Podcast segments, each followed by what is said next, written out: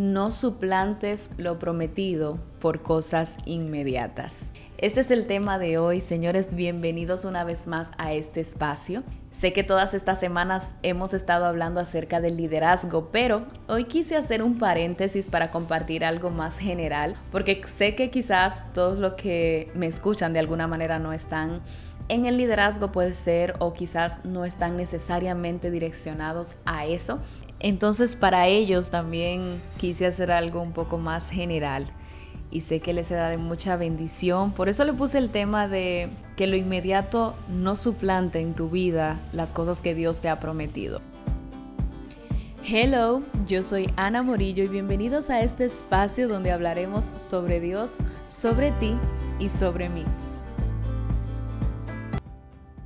Yo les he comentado anteriormente que tengo tres libros favoritos hasta ahora, ¿verdad? Hasta que lea uno que supere lo que he aprendido pues en esos tres que ya he leído.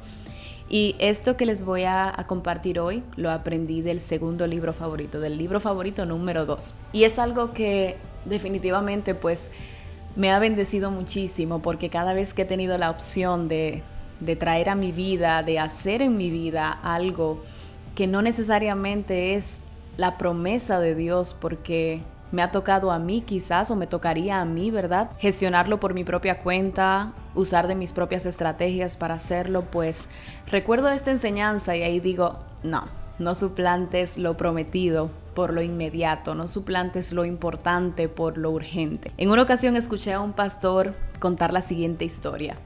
En su ministerio él viajaba a muchas partes del mundo a predicar y siempre que su esposa le aseguraba que sus hijos se portaban bien, tenían como promesa que él les llevaría una sorpresa de cada viaje que hacía. Ya cada vez que salía de viaje, al llegar a casa, los niños esperaban la sorpresa, porque esa había sido la promesa. Él mismo dice, imagínense que al llegar a casa mis hijos me dijeran, mira papá, esta es la situación.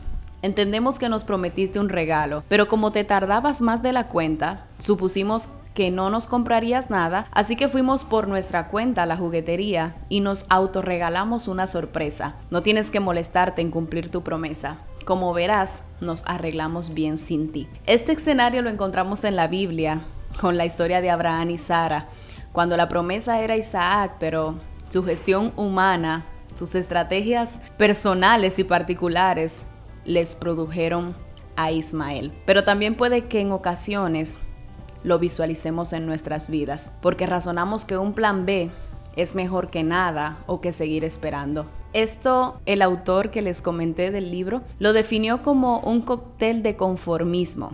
Un cóctel de conformismo que nos preparamos y nos tomamos por causa de la ansiedad. Nos dejamos llevar por lo que sentimos y pensamos que tal vez Dios no es tan poderoso para darnos el oro y entonces razonamos que el bronce no es tan malo después de todo. Después de anhelar por mucho tiempo el oro, después de orar por el oro, esperar el oro, entonces llega un momento donde las circunstancias hacen que nosotros razonemos que el bronce pues no es tan malo, pero realmente el bronce puede que no sea tan malo, pero no es el oro, no es lo prometido. Ismael para Sara y Abraham no era lo imaginado, pero llenaba el hueco de una aparente promesa tardía. Y realmente nosotros como humanos podemos a veces entender que sí, que hay cosas que el Señor nos promete, pero que se tardan, pero realmente no, Dios no se tarda. A veces hay cosas que pueden ocurrir, como el hecho de que quizás Dios tenga la promesa lista para ti, pero tú no estás listo para recibir la promesa. O puede que quizás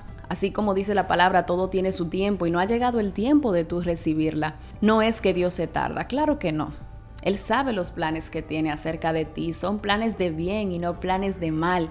No me imagino a Dios con una promesa que te ha hecho en sus manos diciendo, ah, déjame dejarlo sufrir un poco más. O, ah, déjame dejarlo que espere un poco más. No, no, no. Si tú estás listo para recibirla y es el tiempo, Él te lo va a dar. Si no te lo ha dado es o porque no estás listo para recibirlo o porque simplemente no es el tiempo de que Él te lo dé. Así que este episodio no busca ser muy largo, pero sí muy conciso. Busco con esto llevarte a razonar lo siguiente. ¿Tú qué estás tratando de usar para llenar el espacio de algo que Dios ya te prometió, pero aún no llega? ¿Qué planes B estás considerando por la desesperación de que aún no llega el plan A? De que la promesa A no ha llegado. ¿Cuál será ese plan B que estás visualizando? ¿O cuál será ese cóctel de conformismo que estás preparándote? Porque créeme que no hay bendición y respaldo de Dios en las cosas que traes o haces por tu propia cuenta. No hay bendición y respaldo en eso como lo hay cuando realmente esperas la promesa y llega esa promesa. Te conviene por mucho esperar las promesas y desechar los planes B que puedan llegar a tu mente. En momentos donde parezca que sea mejor, dar riendas sueltas a tu ansiedad. Recuerda que Jeremías 32:27 dice, no hay absolutamente nada que Dios no pueda hacer.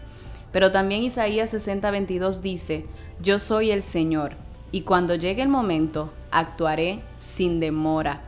Así que no suplantes lo inmediato por lo prometido. No quites el lugar a lo importante, a lo prometido, por lo urgente y que realmente no es relevante.